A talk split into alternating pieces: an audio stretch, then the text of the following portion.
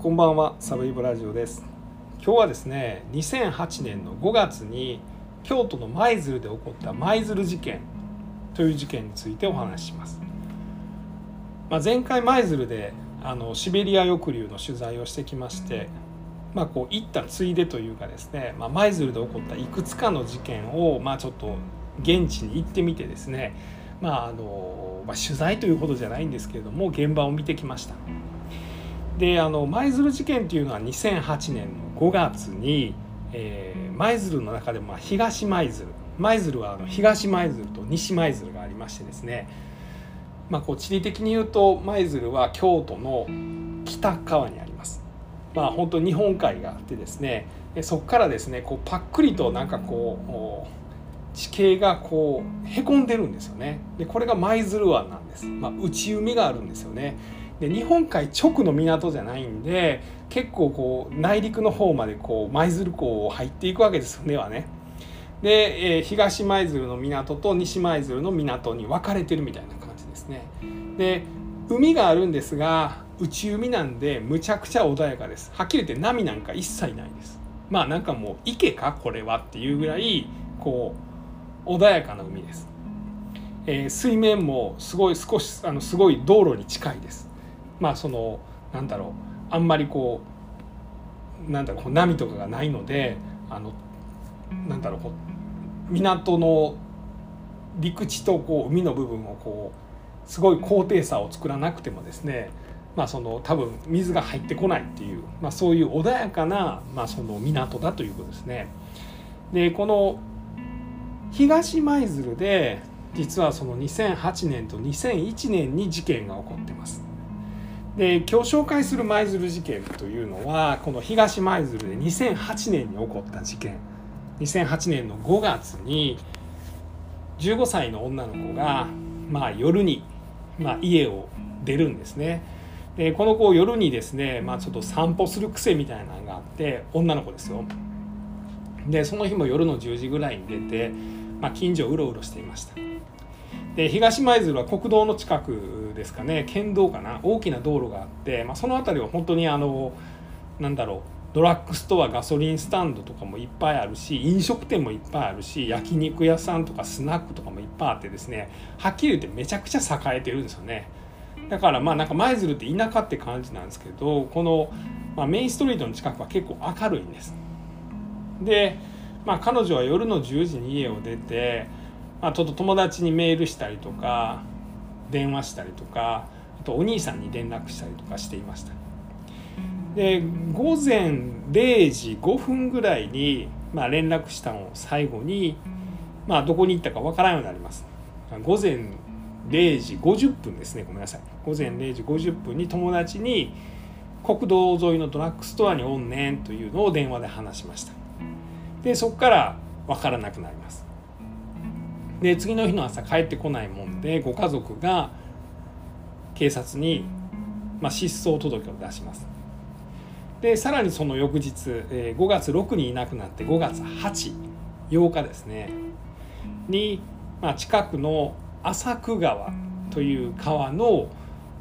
まあ、その林みたいなところに、まあ、全裸の遺体で発見されてしまいます彼女は下半身は無傷やったんですが、まあ、上半身にかなりひどい打撲痕がありました、まあ、鼻がもう折れてしまっていたりですね頭が陥没骨折してしまっていたりとか、まあ、顔もですね、まあ、誰かわからないぐらい、ま腫れ上がっていたと。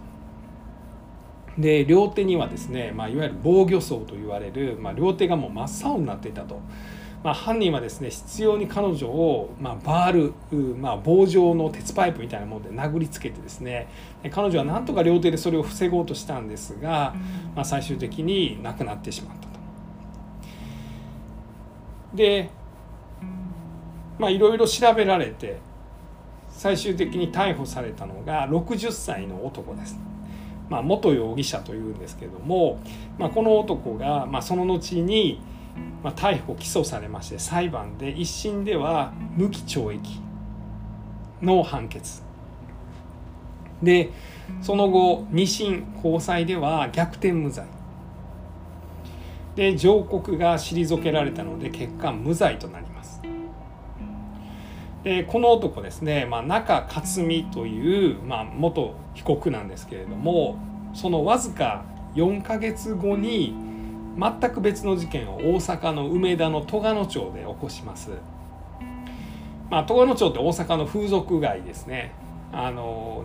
難波じゃない梅田の、まあ、東側東通り商店街の少し南側にありまして、まあ、いわゆる太夫寺というお寺のすぐ近くなんですが、まあ、あの大阪の梅田で風俗といえば、まあ、太夫寺戸賀野町というふうに言われてるんですがそこの雑居ビルで、まあ、住み込みで働いてたんですね。でそこのホテルのオーナーさん、うん、これは38歳の女性やったんですけど、まあ、この人をまあこう十数回刃物で刺してでまあその無理やり暴行しようとして、まあ、強制わいせつと殺人未遂で、まあ、逮捕起訴裁判となって最終的に懲役16年の判決がまあ言い渡されています。まあ、何が言いたいかというとこの舞鶴事件の裁判は本当にそれで良かったのかと、まあ、逆転無罪ですね、まあ、結論で言うとその、まあ、証拠がですね、まあ、その状況状況証拠だけで、まあ、その疑わしきは被告人の利益にということで、まあ、こいつちゃうんって、まあ、みんな思ってるんですけどいやいや証拠が揃ってないでしょうと、えー、その目撃証言もちょっと怪しいですよね。っていうことで、まあ、疑わしきは被告人の利益にということで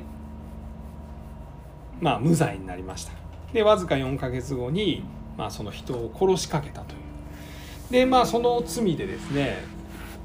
刑務所内で、まあ、亡くなってもうなのでこの中克美という舞鶴事件の元被告はですね、まあ、もう現在では亡くなっています。まあ、というような事件ですね。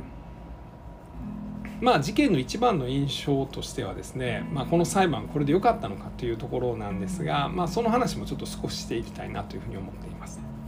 で今回ですね実際現場に行ってきました。えっ、とまあ、彼女ですね15歳の女の子、えー、と、えー、この元被告はおよそ5キロぐらい一緒に歩いていたというふうに言われています。でなぜ15歳の高校1年生の女の子がこの60歳のですねまあ、実はこれ前科持ちでですね、まあ、前科でその1970年代に2人殺してるんですねこの中克美というのは。でさらにそこから強制わいせつとかも起こしてましてでこの舞鶴事件では被告になったでさらにその後には強制わいせつと殺人未遂で、まあ、これは実刑が出てると。まあ、こんな男とですねなぜ15歳の女の子が、まあ、夜中にですね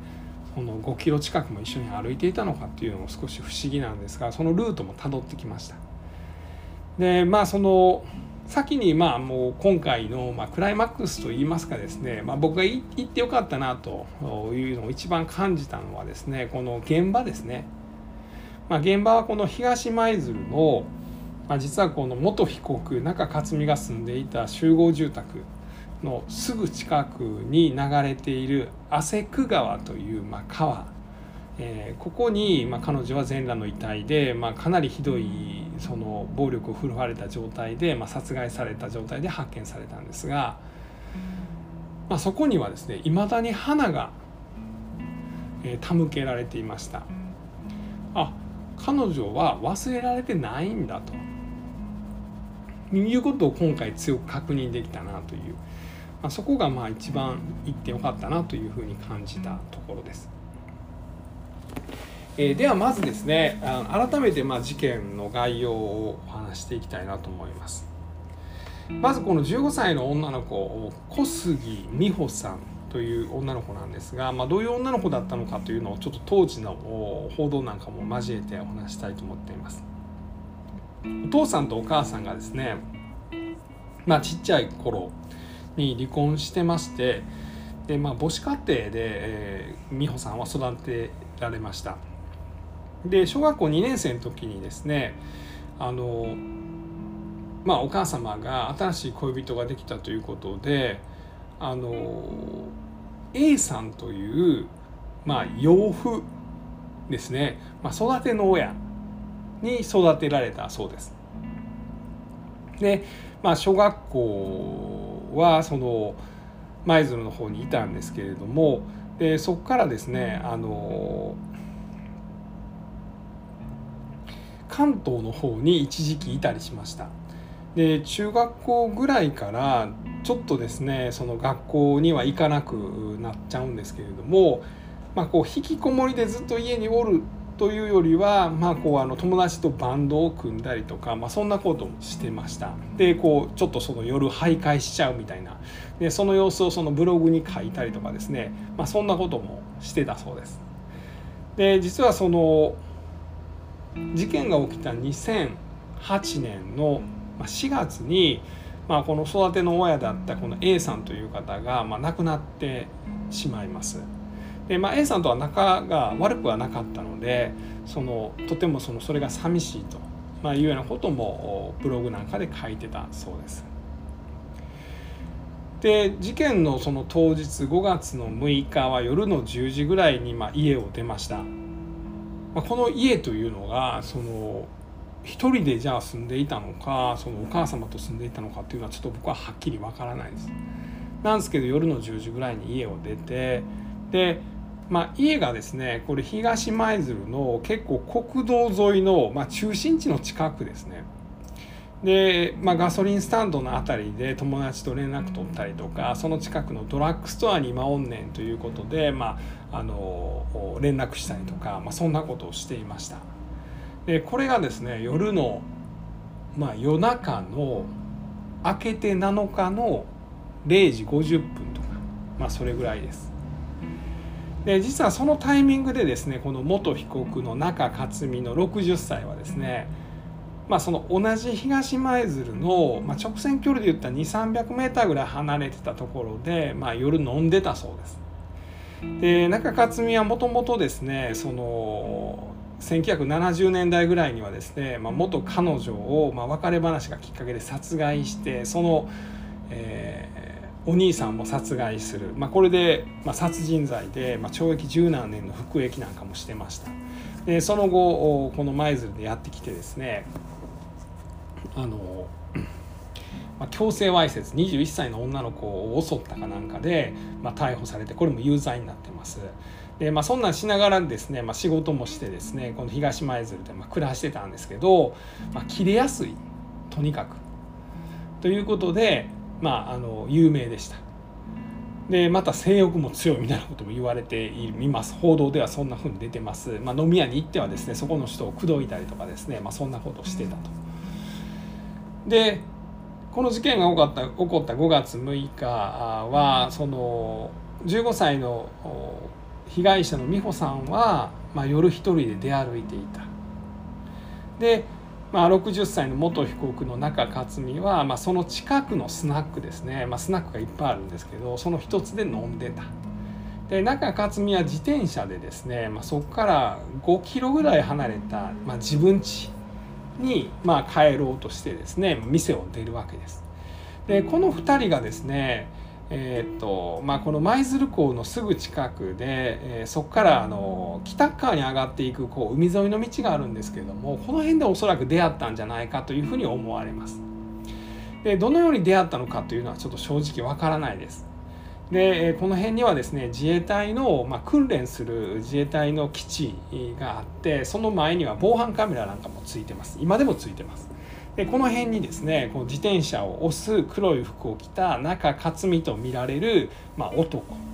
と、えーまあ、この15歳の女の子小杉美穂さんと見られる女の子が並んで、えー、片方が自転車を押して片方は歩いてついていってるっていう、まあ、その防犯カメラの映像があります。で結構ですねここからま北の方に上がっていくとこの自衛隊の基地の辺りっていうのは人通りは少ないんですけど車の交通量は結構あるんですね。僕も行ってみましたけど。で歩道が長いこと続いてましてでそこから北の方に行きますとですね、えー、日本板ガラス株式会社だったかな。とにかく巨大な工場があるんです。なんていうとこやったかな。日本板ガラスやったかな。うん確かそんな。ああ日本板ガラス株式会社っていうもう巨大な工場です。もう巨大も巨大です。学校10個分ぐらいあるんじゃないっていうぐらいもっとあるかもしれないです。むちゃくちゃでかい工場です。この工場でかいなって思った中でも一番でかいクラスです、まあ、要はですね工場の端から端まで優に1キロ以上あるっていうような大きな工場が急にドカーンと出てきます。でこの工場のですね、まあ、一番左側ぐらいのとこに、まあ、今はコンビニあるんですけどファミマ。でこのところここにですね、まあ、当時もですねコンビニがあったかどうか分かんないですけど防犯カメラがあったというふうに言われてまして、えー、ここでまあその自転車を押す男とそれについていってる、まあ、女の女性の映像というのは残ってます。で同じようにですね通る車で目撃、まあ、2人を見たという目撃証言もありました。でそこからあの東の方に行くとですね、まあ、この遺体の遺棄現場である朝久汗久川という、まあ、あの朝昼晩の朝に来ると書いてですね川汗久川という、まあ、川がありまして実はこの辺あの汗久地区という、まあ、団地のあったりですね新興住宅地のある地区になるんですね。まあ、要はその舞鶴港があってその少し北側に自衛隊の基地があってさらに少し北に行くと日本板ガラスっていう、まあ、巨大な工場があってその工場の右側東側にその汗久地区というのがあるんですね。で実は2人 ,2 人がここまでですねとことことことことことことことこ歩いていったというふうに見られています5キロぐらいあるんでですね歩いたら45分50分ぐらいかかります。なんでこの2人が一緒に歩いてたのかというのは、まあ、一つ言われてるのはですねこれ15歳の女の子がですね60歳の前科持ちの知事と何で一緒に歩いてたのかというと、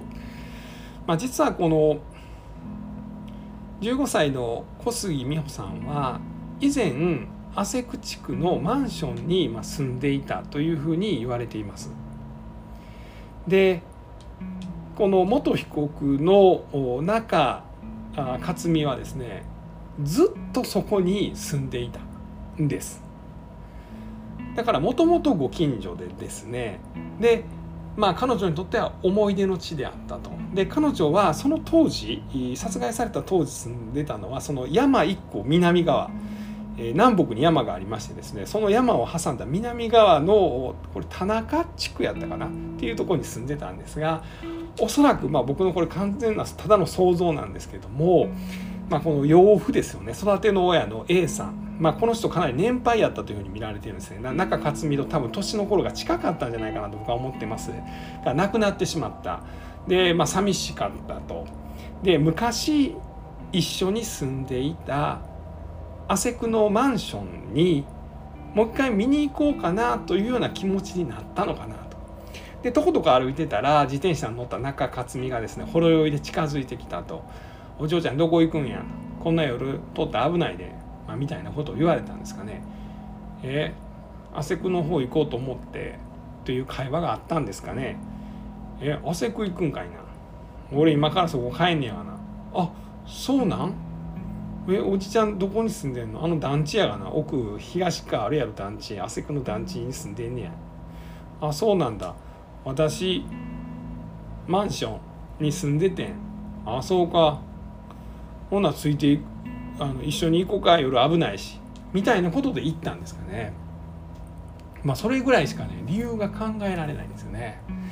でまあその道中いろんな話をしたんだと思われます。ぶっちゃけですねその途中にある日本板ガラス工業っていう板ガラス株式会社がっていう工場ですね。これ長さだけで1キロ以上あるっていう工場ですね。もうまっすぐの道があってですねもう目悪かったらあのその道の先が見えへんぐらい長い一本道なんですけどそこずっと右側も工場で左側は資材置き場なんで。すね。まあ伝統はあるんですけど正直僕でも夜やったらむちゃくちゃ怖いと思います。まあ、そんなところを、まあ、多分2人でとことか歩いていったんやと思います。えー、中克美はおそらく寄ってるでまあもともと女好きやったとで当時はですね、まあ、肝臓病とかでもうその、まあ、男性的なことはできないと自分では言ってたそうです、まあ、要はチンコたたんと、まあ、いうようなことは言ってたそうなんですがまあ彼女ををまあ襲おうとしてですねおそらくまあ最初は彼女を殴りつけたんやと思います。で、まあ、いきなり殴られるとですねこれ男性も女性もそうですけど、まあ、体が硬直して麻痺してしまうというふうに言われていますでそのうちですねあの殴られて抵抗できなくなってでまあそのいたずらされてですねでその後まあその殺害されてしまったのかなとまあ、いうふうに思います。もしかしたら家まで上げてたかもしれません、えー、実はその後中克美はですね自分家の畳を変えています。新しい畳に。で、まあ、そんなことが、まあ、あったと、まあ、これは僕は想像でお話しました。で、まあ、目撃証言とかはあったんですけどね。で、えっと、現場が現場のその遺体発見現場の汗久川というのはですねそのえー、中克美が当時住んでいた団地で、えー、以前その被害者の15歳の女の子が住んでいたマンションの、まあ、すぐ近くです。で、えー、最後にですね目撃されたのが本当にそこから 100m ぐらい離れた交差点です。でこの辺りはですね、まあ、地元のちょっとこうあの不良といいますかが、まあ、夜溜まってた場所やというふうに言われています。まあ、交差点でですねそこに電灯があってですね、まあ、夜でも明るいだからみんなでそこに集まってたというふうに言われています。でそこで最後あの目撃証言があるんですが、まあ、そこからもしかしたら家に連れ込まれて家で遺体雑談されて殺害されたのか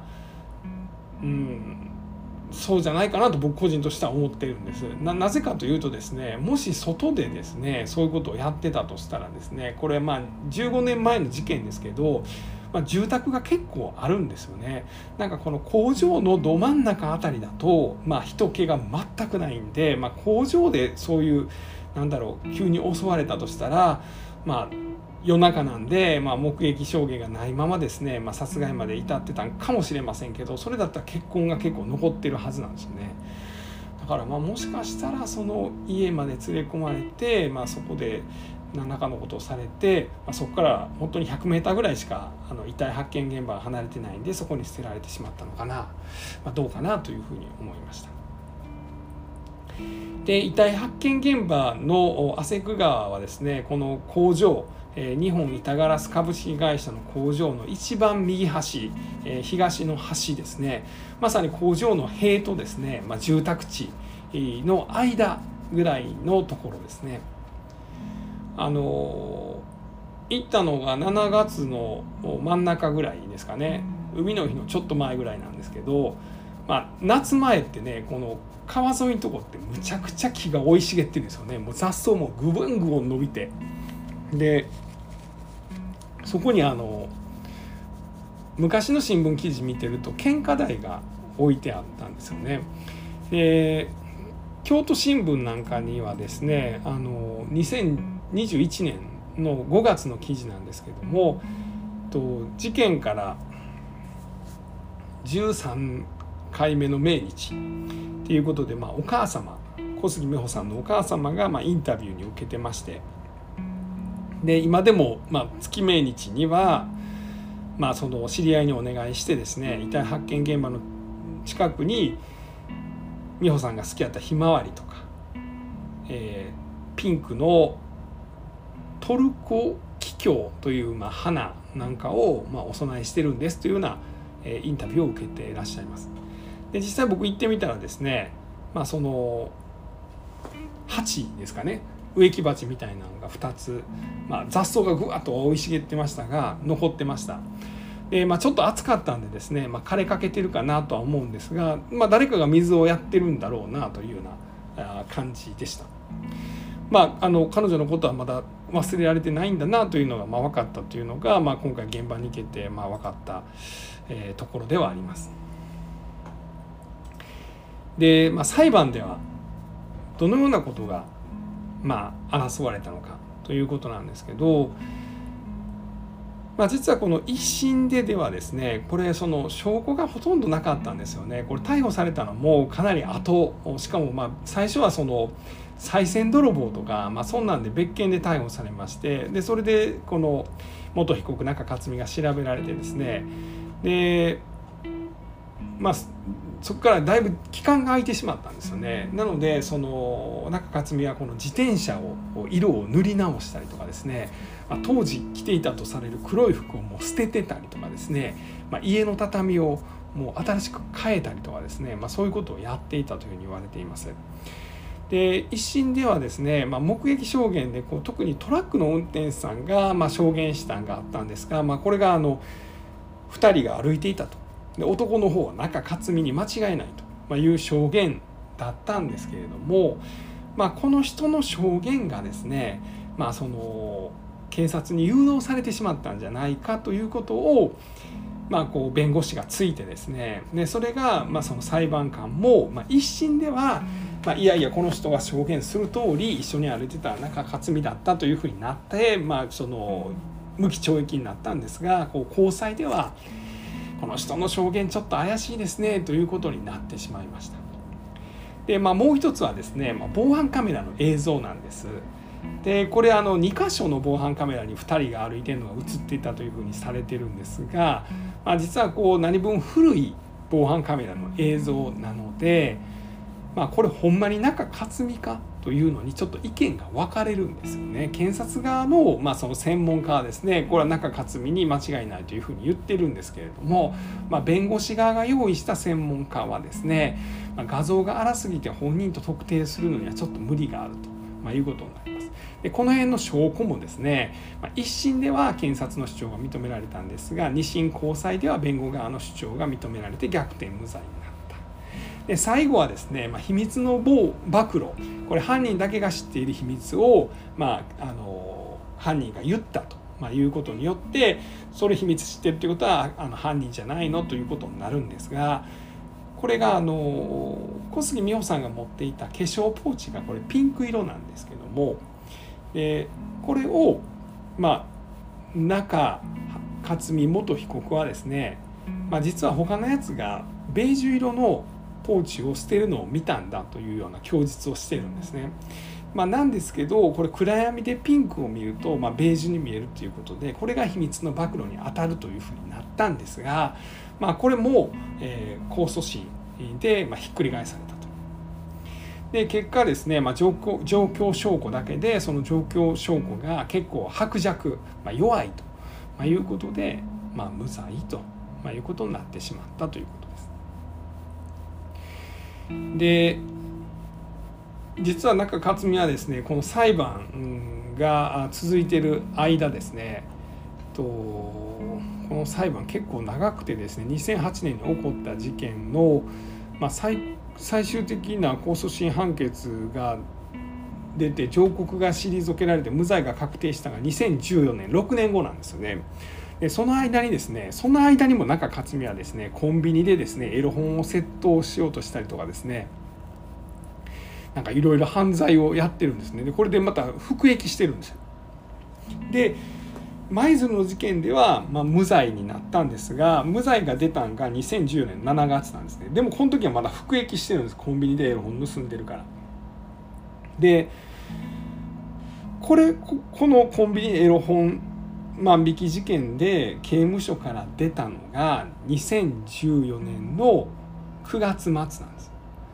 でこっからですねあの実はその大阪の、まあ、梅田戸賀野町で、まあ、そのホテルで、まあ、仕事をするようになってそのホテルの経営者だった38歳とか39歳の女の人にですね、まあ、ある日いきなり襲いかかってですねナイフを突きつけて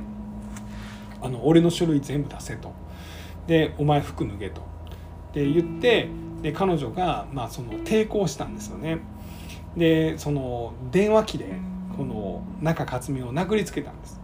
で一瞬ナイフも奪い取ったんですけど実はそのそっからですね中克美はですねまだナイフを拾ってですね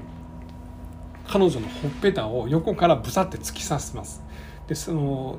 中克美が突き刺したその刃物はですねその38歳の女の人の、まあ、頬を貫いてですね口になった中にあったベロンも切ってしまうぐらいでした。でさらに上半身を十数回、まあ、刺してで逃亡します、まあ、なんですけど結果的にですねその警察に捕まってですねでこれが強制わいせつと、まあ、殺人未遂と、まあ、いうことで、えー、懲役16年で、まあ、服役して、まあ、服役中に、まあ、病気になって、まあ、亡くなったと、まあ、いうことです。なかなかねそのむちゃくちゃやなというふうに思います。でまあこの2008年ぐらいっていうのはですね、まあ、ちょうどいろんな事件でですね、まあ、冤罪被害みたいなことを言われていましてですねで実はこの事件の控訴審判決を出した裁判裁判官はですね、まあ、例えばその東住吉事件っていうその自分の子供をその放火して殺したんじゃないかと言われてた、まあ、ご夫婦にまつわる事件の、まあ、再審を認めた裁判長であったりしたんですけれども、まあ、ちょうどこの検察とか警察の証拠捏造みたいなものに対して世間の目が厳しくなってたところでですねで、まあ、そういうのも影響して、まあ、この中克美元被告は、まあ、無罪になってしまったのかなというふうには思います。まあ、僕は結構この初めこの事件を聞いた時にですねこの裁判官とか弁護士何考えとんねんとで次の事件が起こった責任取れよというふうに思ってたんですが、まあ、今考えるとですねそのまあ犯人が捕まらないことが、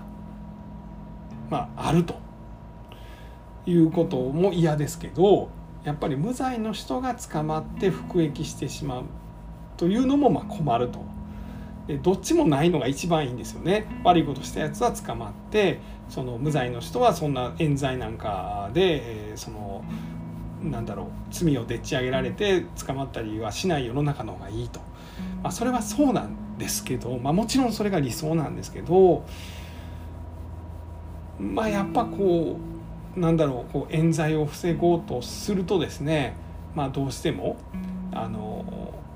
怪しい人がですね、まあ、最終的に今回のように無罪になってしまうというケースもまああるんだなと。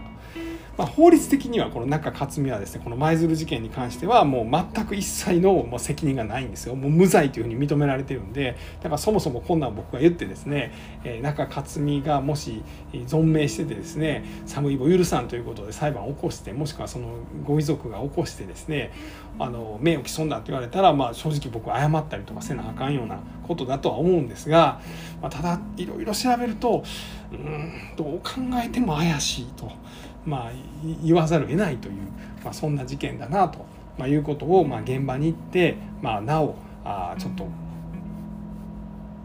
ちょっとはっきりそういうふうに思ったというところです。で今回はですね中克美が住んでいたあその浅久地区にも行ってきました。で面白いとこでした。でやっぱこれもこれも舞鶴の魅力の一つだなというふうに思ったんですがこの浅久地区っていうのはこの結構舞鶴のですね、まあ、なんかこう都会の端っこぐらいのとこですね東の端っこぐらいのとこです。で団地なんですよねかなり古い団地ですよねもう築40年ぐらい経ってんじゃないのっていうぐらいの団地です。でそのまあ大阪とか都市部にあるような団地ってマンションみたいなやつですよね。でまあ4階建てとか7階建てとか、まあ、そんな団地なんですけどこの団地はこの中克美が住んでた団地はあのいわゆるテラスハウスというやつであの2階建てになっててその1人で2階1階と2階を借りれるみたいなだかなり豪華な団地です。で、まあ、駐車場もついてましてですね、まあ、家賃がまあこれあの団地なんで収入によって変わるんですけど平均的なあの家賃相場が9800円めっちゃ安いやんっていうところです。まあ、ただですね、まあ、ちょっと不便なところにあるんで、まあ、この日本板ガラス株式会社の工場で働くんやったらまあめっちゃ便利ですけどすぐ隣なんでなんですけどまあでもめっちゃ安いなとは思いましたね。でそこのあの人にちょっとお話聞けたんで聞きました。まあ、僕舞鶴の事件調べに来たんですって言ってでここに昔元被告が住んでたんでしょうっていう話したらまあ、こんなん聞くとですね、まあ、ほとんど嫌がられることが結構多いんですよね。えー、分からんとか。まあそうですよね。自分の身近なところで起こった殺人事件のこと聞きに来るやじ馬になんで喋らなあかんねんとそれは思いますよね。それは当然やと思います。まあ、なんですけどその人は僕が今回聞いた人はまあいい人でですね「あおったよ」っていうおじさんでしたけどね「あおったよ」ってえどんな方でした？なんか面識ありました？あおったよ。なんかあったらなんか挨拶とかもしたしな。あそうですか。なんかちょっとその当時のことで覚えてることとかあります？とか言ってもうマスコミむちゃくちゃ来てたで。とテレビもカメラもヘリコプターもレもうブンブン飛んでたからな。ほんまあの時すごかったよ。もうあのすぐそこやろ。あこ、まあ、こっからちょっと離れてるけどな。ほんま連日もうこの辺あんま人おらんやろうけどその時はむちゃくちゃ人おったね。って言ってました。でどんな人でした？なんか覚えてます？って聞いたら普通の時は普通やねんと。まあ言ってましたね。あ普通の時は普通でしたか、まあ、ただななんか揉めるとな普通に行くみたいやわ。揉めてカーッとなったらもうカーッとなってまうんやな。ああみたいな感じでおっしゃってました。ああそういうことなんだというふうには思いました。まあ正直うん。いやもっとひどいやろとは思いましたけどね。そのだって15歳の女の子まあこれ殺害してるかどうか分かりませんけど自分の元恋人とそのお兄さんは殺してますし38歳の,、まあその自分の雇ってた女社長ですかね。経営者はまあ十何回刺してますしで21歳の女の子に強制わいせつもしてますし。いやもっと悪いやろと思いましたが、まあ、その人はそんな感じでした。普通の時は普通の人やった。挨拶もするしと。で長いこと住んでた人。仕事もしとった人。してない時期もあったけどと。まあいろんなことは言ってましたね、うん、まあそんなところでございます、えー実はただねこれあの実は舞鶴で起こった事件さっきもちょっと言いましたがこれ2008年の事件ですけど2001年の事件もありまして、まあ、それについても今回見てきましたのでまたちょっとあの引き続きお話したいなと思います。え最後まで聞いていただきましてありがとうございます。